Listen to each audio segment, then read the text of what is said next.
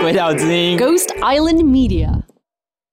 欢迎来到鬼岛之音电台，这是我们第八档节目 Z 色派对。我们特别邀请到两位有话直说的现代新女性，一位是跨足法律圈、政治圈、Podcast 圈，拥有 PTT 五六分身账号的社群观察家，同时也是台湾最佳 Podcast 节目主持人得主——鬼岛之音大麻烦不烦主持人，现任台湾绿党秘书长。他也是本节目的人生问题收集器 Zoe 李菁琪。另一位是大半人生都在关注性别议题，博士学位专攻如何好好说话，在同志倡议团体献力长达十余年，专注家庭与教育议题，同时也是台湾绿党前秘书长，人称脑波控制 Z 教授。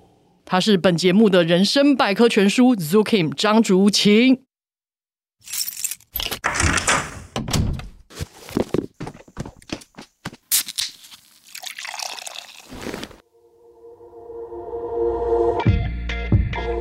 Z 色派对是一个让大家脱掉内衣、轻松 hang out 的地方，来聊聊一些真金老母、真金的事情。我是绿党前秘书长 Zookim，A.K.A. Z 教授。我是绿党秘书长 Zoe 金奇律师，A.K.A. 立委落选人。我们都是落选人。欢迎来到我们的 Green Party Z 色派对。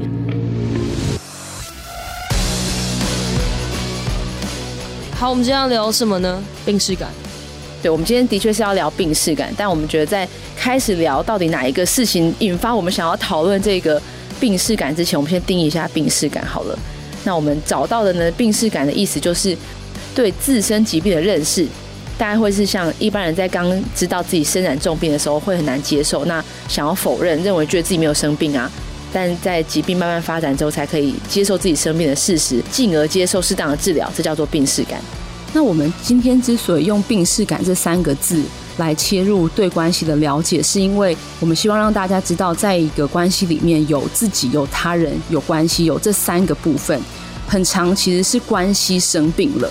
那关系生病了的时候，我们该怎么做呢？我们需要做的事情是培养我们能够辨识关系生病了的这个能力。那今天我们希望透过一些实事的讨论，跟我们自己经验的分享，来让大家练习怎么样获得辨识关系是否生病的能力。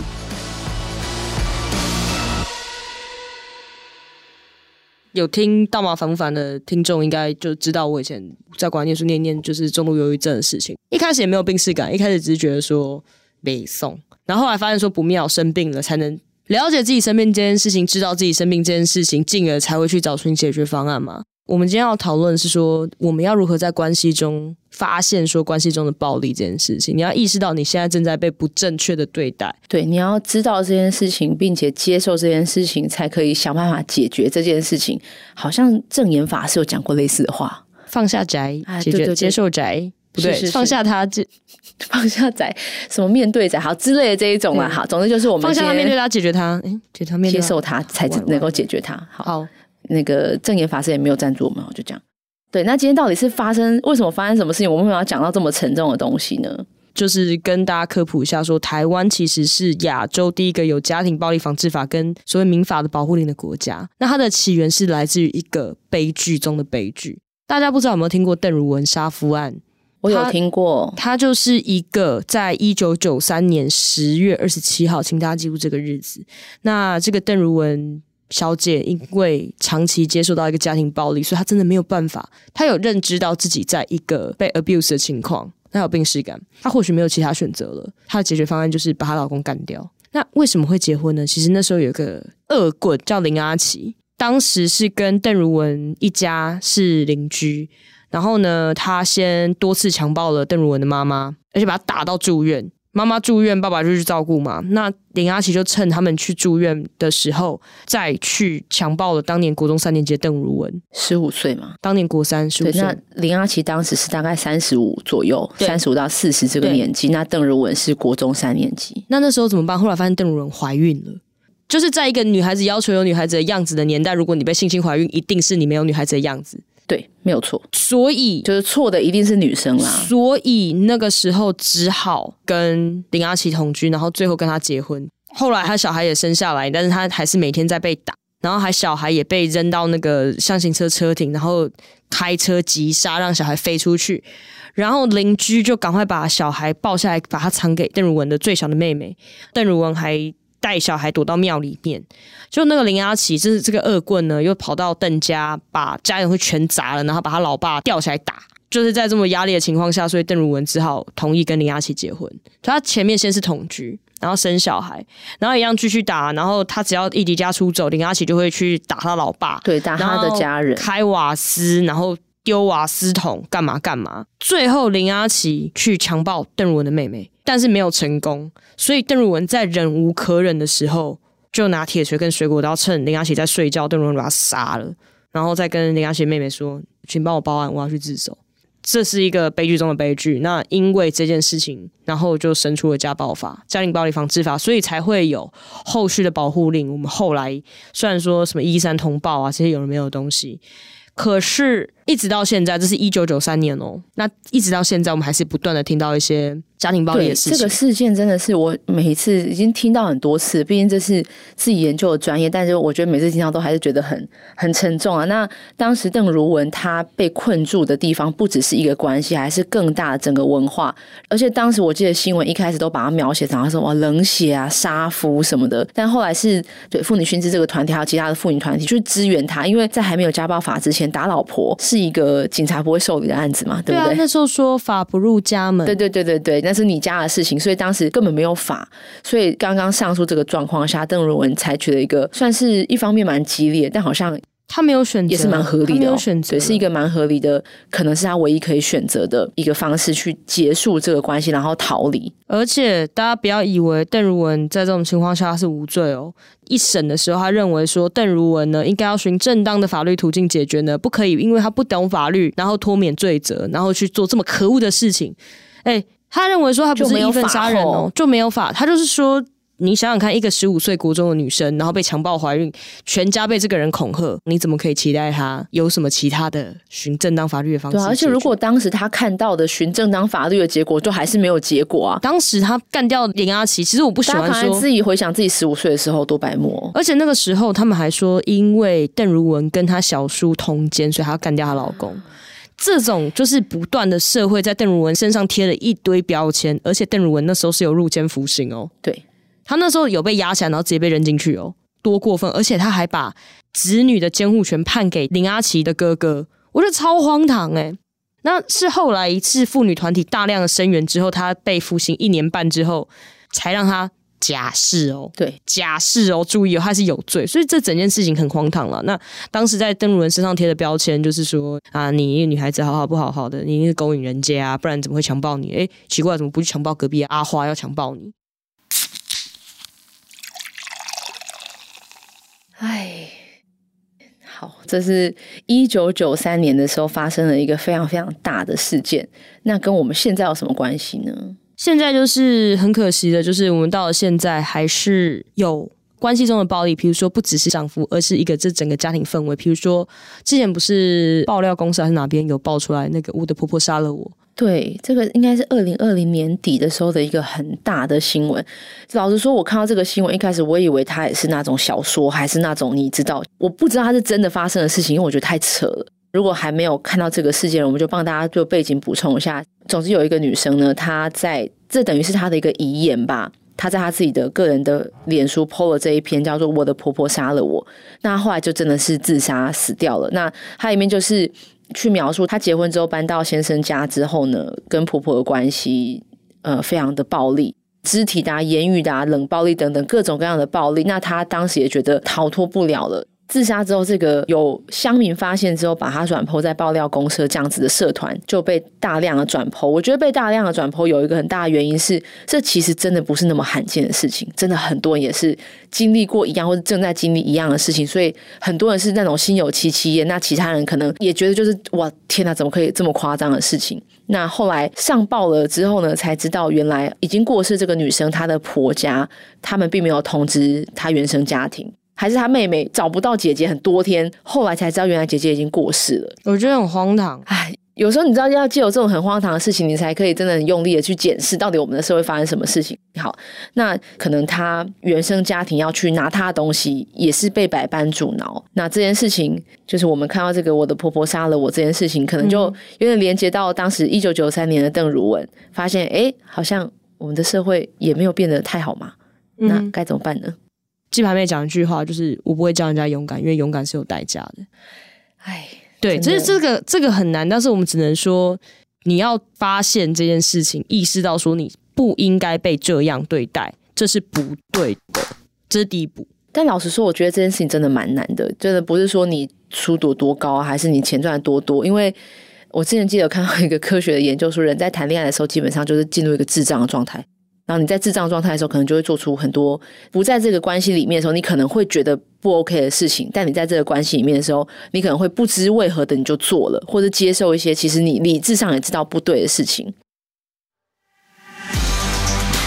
跟大家报告一个好消息，这边要跟各位听众朋友讲一个很有意义的展演活动，那是由我们邓惠文邓医师监制的一个舞台剧，叫做《婚内失恋》。九月三号到九月十二号，在诚品新一店九楼展演厅演出。那现在售票中了，欢迎大家去搜寻“婚内失恋”的粉专，或是到邓医师的粉专，都可以看到相关的资讯。哦，我们之后也会有一集是邓医师特别来上我们的 party，那欢迎大家记得锁定《鬼岛之音》季色派对，记得要听哦。呵，来吧。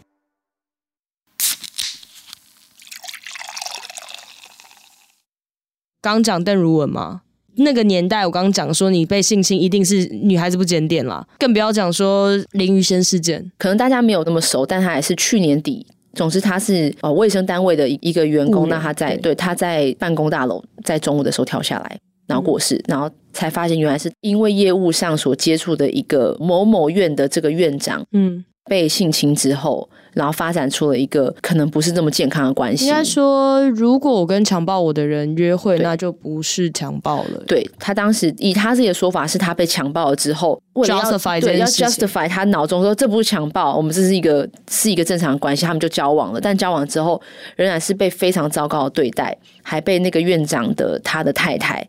有被告啊？对，那个时候通奸还有通奸罪，还有通奸罪，而且我我必须要说这件事情可能加速了通奸被废除的进程了。那另外就是说，呃，我不知道大家有没有看过个短片漫画，叫做那个我为性侵我的人做早餐。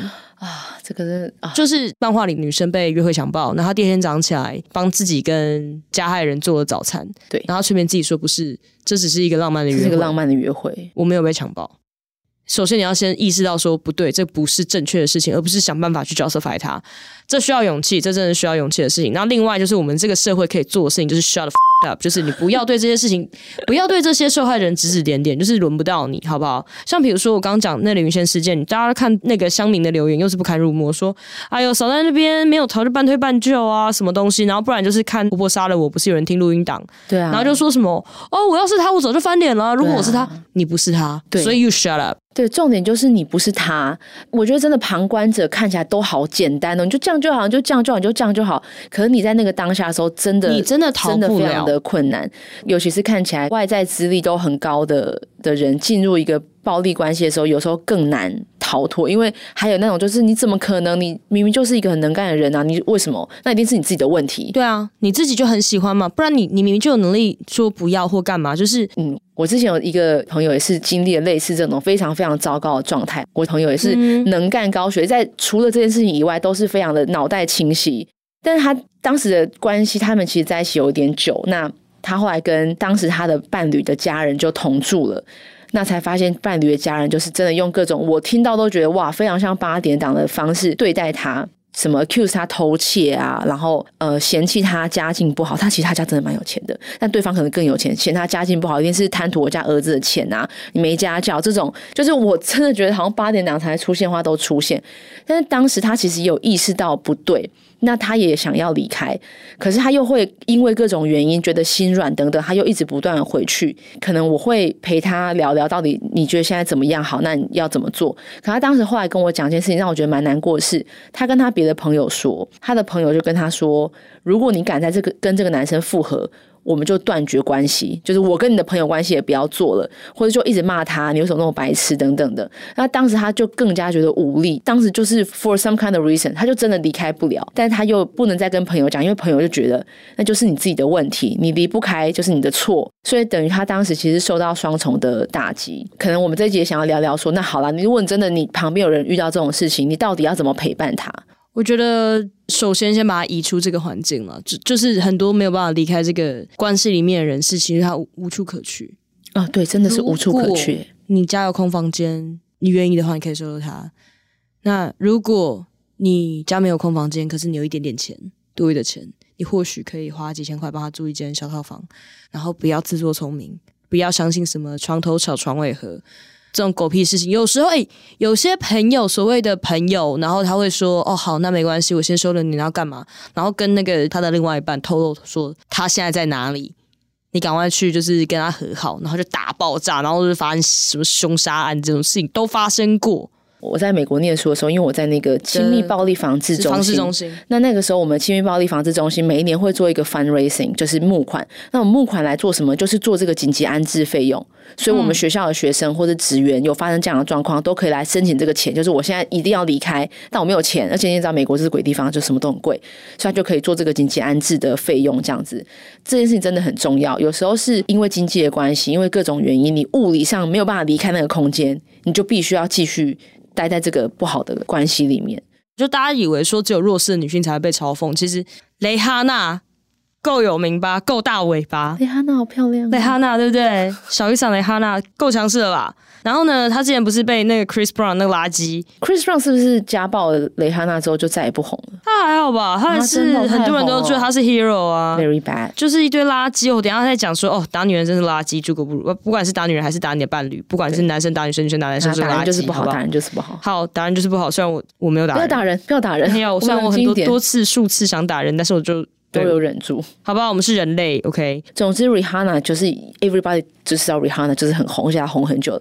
那 Chris Brown 呢，当时也是一个非常红的，他也是个饶舌歌手吧？我记得 R&B 之类的。嗯、那他们俩就谈恋爱，然后很高调。但在某一个大型的颁奖典礼前呢，就因为他们有一个口角，所以 Chris Brown 就殴打了 Rihanna，就是把她殴打到跟猪头一样。因为如果这件事情不是发生在殴打他、欸，他如果不是在颁奖典礼前，可能可能忍得过。但因为颁奖典礼就要到了，Rihanna 不可能这样出现啊，那一定会被发现。而且当时真的蛮严重，说还要送医，那事情就大爆发了。Rihanna 后来应该就直接跟他分手了。呃，十年之后呢，竟然这个 Snapchat 是美国的一个通讯软体，他做那个交易很爱用。对，然后他做了一个游戏广告，然后里面竟然自以为风趣。就为什么这些人的幽默感都这么弱？会建立在建立在别人痛苦之上。对，所以他就是应该被赏。做的这个广告就是你要选择打 Rihanna 一巴掌，还是揍 Chris Brown 一拳呢？当时 Rihanna 应该是。蛮蛮不爽的吧？这谁谁都会不爽啊！请问你对所有被家暴过的女性、男性受害者，或是正在被家暴，还是正在这个阴影里面的人，真是太恶心了吧？对，而且因为我觉得任何对暴力的，不管是性暴力等等暴力，甚至连对。男性被强暴还是 Don't drop the soap 这种笑话，它其实最后做出来的效果都是我们轻视了暴力这件事情。我们认为它是可以被忽视的。大家用一个自以为诙谐幽默的方式去谈论这么严肃的东西，你会觉得邓如文杀垃圾案是一个 是一个好笑的事情吗？是清垃圾，你怎么会把这种事情当成笑话？像比如说之前迪卡，我想不是我要说迪卡叫低能卡，它真的是低能卡，就有个家伙就 PO 了一个文。他叫做在一起久了胆子就会变大嘛，嗯，意思就是有个男大生，就是说他跟他女朋友交往好几年了，然后他交往时候就有说哦，我情绪不好，我很容易失控，他说他可以接受，那只要踩雷的时候，那个男人就是会会动手，然后他又说有一次月经来啊，然后那个女生叫他出门买东西，然后他因为他在打那个手机麻将，他说排位上不去就拒绝，然后他那边碎念，就他往他脸上敲了一拳之后，那个女生就开始。之前都是默默不讲话，这一次就开始大哭。他说：“我想说，是因为在一起久了，他胆子变大嘛。后来我拿东西往他身上摔，他才安静下来。这个我们就觉得说，Holy，这家伙应该要抓去阉掉，对不对？然后下面呢，当然有人谴责暴力啊，说要要报警啊，就是维维警察吗？或者有人说这是幻想文，好了啦，醒醒吧。这样，好希望他只是幻想文，对啊。但我觉得他应该是真的发生。下面的就有一个朝阳科大。”打得好，破麻就是该打。Real man，给你个 respect。我们没有开地图，不好意思哦。他只是北师大，他只是照实念出来而已。北师大女人的嘴欠打的鬼。如果你各位跟这些人当同学，请你务必小心，你身边道貌岸然的男同学可能都是发文的人。然后水什么水还暖男第一希望，你女朋友是旧的电器吗？打一打才会好，加油！感情是要靠拳头来维护的。亚东科大低能台女都要去吃药，女人就是要打，怀孕立刻把她打到流产啊！这样子的留言啊，然后像一窝蜂的，就是你们觉得好笑吗？就是你。就是为什么我们会有这样子的文化？就他们在 po 这个东西的时候，而且有些可能真的没有发生，但为什么要这样讲？就这样讲，到底对他们的人生有什么帮助？他们就是觉得自己觉得啊、哦，我这样子超 man 的啦，好笑吗？就是我们要告诉现在这些小朋友，这一点都不好笑，你的行为一点都不所谓的 man。这又回到我们前面那一集讲的框架的问题。框架不只要求女生要有阴柔的逆来顺受的形象，它会要求你生理男性要有个阳刚的，不能示弱。就会导致这些很扭曲、很 twisted 的。对，其实我有时候觉得这些人或许平常真的也没这么坏，但他在那个环境的时候，他会觉得我也要跟别人一样讲这么垃圾的话，我才是够格。而且我说个垃圾话又怎么了吗？你们这些人好奇怪，你们是性别纠察队吗？对，我就是性别纠察队。应该是说，我觉得。呃，很长，我们真的都没有健康的样板可以参考。为什么说这些女性或者有些男生真的也是在很暴力的关系里面，为什么出不来？第一个，他为什么没有病识感？他根本就不知道他的状况是不 OK 的。那为什么不知道呢？因为他看过的状况都是这个样子，他就会觉得这就是正常的状况。所以我觉得，你重要的事情是，我们要尽可能的把健康的或是比较好的关系的样板散发出去。我觉得或许是一个契机吧。TED Talk 上面有一个我个人非常喜欢的，它叫做“单一故事的危险性”。嗯，对。当然，他讲的不是关系暴力这个事情，但但他讲的是，如果你你对这个世界的理解一直都只有同一个故事，那你就会觉得这就是唯一可行的故事，或是你所有做的事情都会 follow 这个故事。只有一个故事可以讲的时候是非常非常危险的。那我们能够做的是给大家更多不同的故事。我觉得老实说，回想我自己小时候谈的恋爱，也其实都蛮不健康的。我小时候干过最锵的事情，就是我把解剖青蛙的心脏装起来送给那时候的一个女朋友。你那时候觉得很浪漫吗？对呀、啊，是活跳跳的心呢。我以前也干过这种事情、欸，哎，就没有，我被他们全班谴责了。那你有忏悔吗？有，让我进不了他们班，他们班就说以后这个人不准进来，那是瞎妹这样子啊？怎么这样？因为小时候都是不健康的样板，就是因为小时候也没有学过什么情感教育啊，都是学死缠烂打才是爱还是什么之类的。对啊，而且超可怕，我觉得那些言情小说应该要全部 ban 掉哎。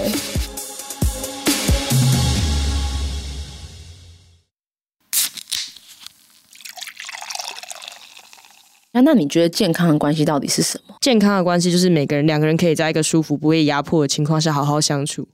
嗯，对，我就是简单来讲就是两个字：尊重。但是我觉得这还是蛮抽象的。你觉得在什么状况，可能哪一些东西是一些指标？你觉得你发现发生这个状况的时候，哎，或许就是一些警示。就是如果已经到了殴打你了，我觉得 physical 的这是底线中的底线。人的法律上的权益，最重到最轻，生命、身体、自由、名誉、财产嘛。从最轻的开始，财产，然后从财产开始会摔东西，你可能要觉得，嗯。呃，如果两个人有不愉快的时候，没有沟通，但是开始摔东西，这样算是一个警示。对啊，妈妈会摔盘子，有没有看过妈妈摔盘子？我妈妈以前都摔联络簿，她说因为有达到摔的效果，但不会摔破东西，又不会摔伤小孩。我觉得这个就 还有，如果开始拿东西，然后羞辱你的人格，羞辱人格，比如说你为什么这么白痴？那你离开我了，就不会有人你这么你这么蠢。对，我们先归类一下。第一个是呃物理上的暴力，物理上的暴力，不管是打你还是砸东西。哦、先砸东西，对于财产上的，比如说像像刚刚那个笨手林阿奇，他会砸神桌、马克杯。哦，要学。他从联络币、联络部进化到砸马克杯或盘子。天哪，这种。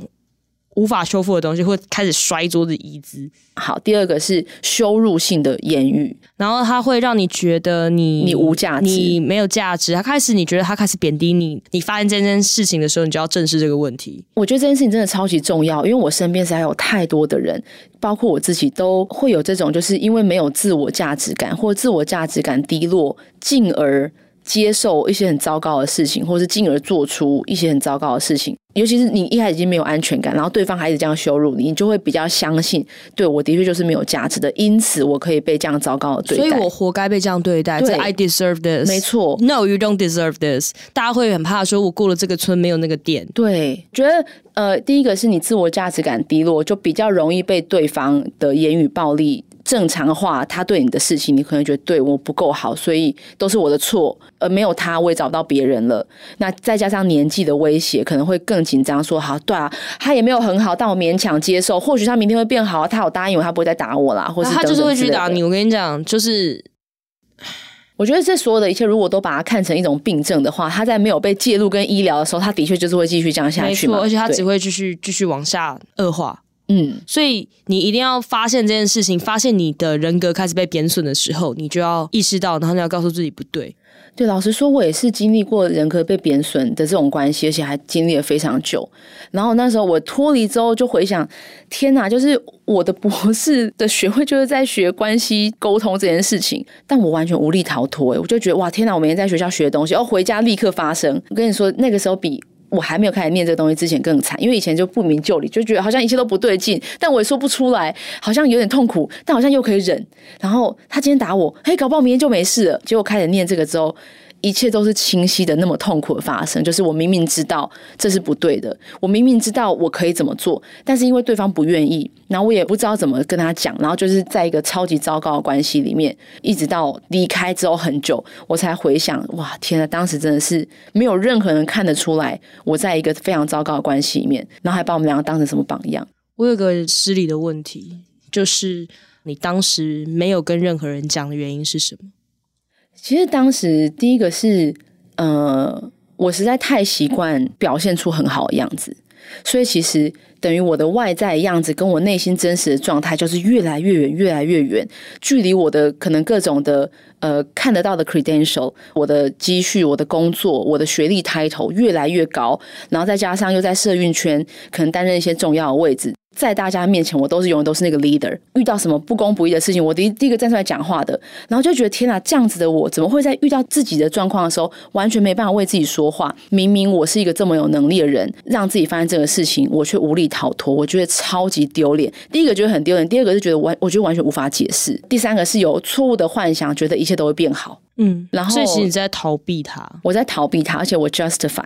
那个事情，嗯哼，然后当时我是即将快要三十岁，然后就觉得好像三十岁是一个门槛，嗯，然后会不会过了之后还真的就找不到下一个人？这一种焦虑，嗯、我以前从来不愿意面对自己的问题，然后觉得这个谎言越滚越大，然后就再也停不下来了，嗯，对，然后而且重点是我觉得很丢脸。所以如果让你用现在的心智回到当时，你会怎么做？嗯、这这句话也是我。想要告诉当时我自己，还有我现在身边很多在遇到这个状况的人，我相信非常多人，我都会跟他们说，就是你要相信一件事情，是你的存在就是有价值的。我知道这件事情非常难理解，我一开始有人告诉我这句话的时候，想说怎么可能 bullshit，就是我怎么可能不付出，我不做一个超级好人的状况下，还会有人喜欢我？我怎么可能没有能力、没有成就、没有学历的时候，我还有价值？我不相信这件事情，诶，我觉得我一定要做到死，然后我一定要做个超级好人，别人要求什么我都要接受的这个状况下，我才是一个有价值、值得被爱的人。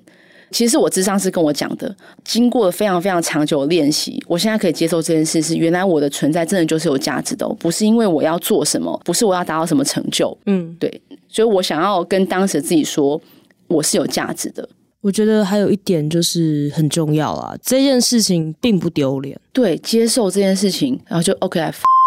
我某种程度上也算是别人不会相信我会在关系里面被 abuse 里面的人，所以其实我自己也很难启齿。但是后来我就开始这边讲说，哎、欸，我跟你讲，那这帮超北蓝的什么什么，就是 用一种比较也不算，就是也不算搞笑，就是我会自己，我觉得这件事情讲出来会比较好，然后大家也不觉得很丢脸，他觉得说，哦，干那教超烂呢。就是如果那是你朋友，你也觉得他是你朋友的话，他应该会替你想，而不是说，哦，天哪，你怎么会这样？那你就知道这家伙有这个臭逼。就是跟他来往，你知道吗？不过老实说，我觉得这件事情有一个蛮需要注意的地方是，有时候你听到你很在乎的人发生一件很糟糕的事情，然后你忍不，你就问他说：“天啊，你怎么会这样？你为什么不逃脱呢？”禁止说这一句话。但是我想要说的是，其实有时候我们说出这句话，是因为出于爱跟关心。如果周伟跟我讲，就觉得天啊，Zoe 怎么会发生这种事情？可是我又无力协助他逃脱这个状况，可能我会转而用责怪，求你赶快逃脱。你逃脱了，你不用受苦，我也不用受苦。我觉得这是一种有时候没有注意到，但是常见的一种心理状态。嗯，几个建议啦，具体上就是先你盘点你手边有的资源，或者是我们可以求救的资源。如果这件事情真的严重到他被打，他跟你讲，那说，那你现在还好吗？你现在安全吗？你现在在安全的地方吗？那你什么时候有空，我陪你去验伤好吗？这是至少是第一步。那在此同时，你可以替他找找看有没有什么其他的社会资源可以帮助他，譬如说有没有需要通报社会局。那其实有很多免费的法律咨询在市政府那些都有。对对对，而且其实还有咨商服务在我们的卫生所都有。这个是真的是需要练习。我不是说你你你说啊，你责怪他这个烂人也不是，也不是。就这跟有时候我们都会不小心做出伤害对方的事情。这跟我那时候呃重度忧郁症的时候，我阿嬷跟我说，为什么要忧郁呢？就是，然后我就哦，我的，然后难回答问题哦，我就就很气。可是你也知道，你阿妈是爱你的。我们等于说，我们用现在的心智重新经历当时发生的情况一遍，然后才会发现问题点在哪里。那希望，如果你有听到这一集，那你现在有类似的困扰，希望你不要走冤枉路。回到政策上来说，我真的会觉得我们的体制内的教育其实要增加比较多所谓的亲密关系的这个教育，就到底什么是对的。但就像一个种子，你知道吗？你把它种下去，它难免你撒一百颗种子，总有两颗可以发芽吧？是不是？嗯、身为一个也对种子有一些研究来说，嗯。对啦，就是你连那个说不会发芽的种一，嗯，有时候也会发芽。对，所以我觉得体制内的东西，我觉得真的比较像是好，我就是把种子种下去，总是有发芽的机会。那情感教育这个东西，我们其实已经哦，在二零零四年的这个性别平等教育法通过之后，其实一直不断有在要想要把它加进去我们的体制内，但是时不时呢，就是会有一些团体想要拒绝这件事情。他们想要拒绝我们在学校里面教呃性教育啊、性别教育或者情感教育，会觉得呃小朋友听到这个之后就会学坏。但我真的很想说，就如果你学一堂同志或者情感教育相关的课，好，你学一堂同志的课，你就变同志好了。我教你十五年的英文，你英文怎么这么烂？身为英文老师，常常有这种心情。一样的，就是性教育，不是说你教性教育，小孩就立刻下课就去厕所，且不一定他找得到人，好吗？对不对？这事情没那么简单，是吗？莫名其妙，就是有性教育。人开始有道德感，就是因为有教育，然后尤其是性教育，好不好？性教育真的很重要，还有跟猴子一样，还有就是情感教育。我觉得这个东西，尤其是在你小时候，你听过比较多正确的版本。总之，它还是一个参考的版本嘛。什么是一个健康的样子？我觉得就像种大麻的时候，你必须要了解一下健康的大麻长什么样子，你才会知道什么是不健康的大麻，少了什么，多了什么。就是你总是要有样板嘛。或是，或是在合法的地方啦啊，对啊，或者比如说牛奶是水状的，它如果变成格格状，它就是不能喝的，你也总要知道吧？如果你都不知道，你就一把喝下去，觉得牛奶今天酸酸的，那没关系吗？健康还是要其实坏掉了。我还吃过橘子有气泡感，对，那如果如果你是一个没有吃过橘子的外星人，你就会觉得哦，maybe 这个橘子本来就是应该这样子的。没有，我那时候还疑惑想说。新品种的橘子，有气泡感是怎么回事？对，同理可证。如果你根本不知道健康的关系是什么样子，你可能就没有办法判断你现在的糟糕的关系，你你就会误以为，哎、呃，还还是是不是原本就是这样子？好像说，就是你没有吃过新鲜的橘子，你可能就觉得说，橘子 suppose 就是要有气泡感，才叫，里面有一只虫也是合理的。对啊，对对就是外面一些绿绿的东西，也是橘子原本应该有样。对，就是你要先了解什么叫做正常情况，我们要先告诉大家，好不好？这样你才能决定说你要吃不要吃嘛，对不对？是是是，哈，对。最后呢，就是今。天讲了这么多，其实就是希望大家可以增加一点病识感的能力。我觉得有病真的没有关系，事情烂掉也没有关系，整个人生总是 all kinds of up。就是今天这个这个 party 的这个病识感这一集呢，希望大家都可以获得一些些让自己过得更好的能力。嗯，好啦，我们现在 party 结束喽，大家拜拜。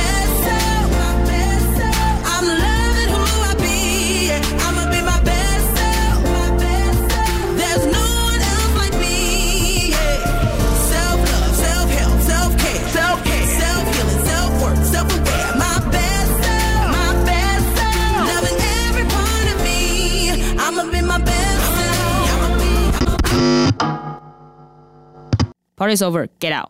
太嘎张回了。Hello，你刚刚参加的是由鬼岛之音举办的 Z 色派对。Party host 是 To Kim 张竹琴以及 Zoe 李金奇，统筹是徐凯熙，执行是刘崔佛，DJ 是林迪诺。喜欢跟我们一起开趴吗？那赶快推荐给你身边的朋友，下次一起开趴喽！别忘记要在你的 Podcast App 上按下追踪或订阅，下次开趴的时候你才不会被忘记哦。假如你用的是 Apple Podcast，那拜托给我们五星好评加留言。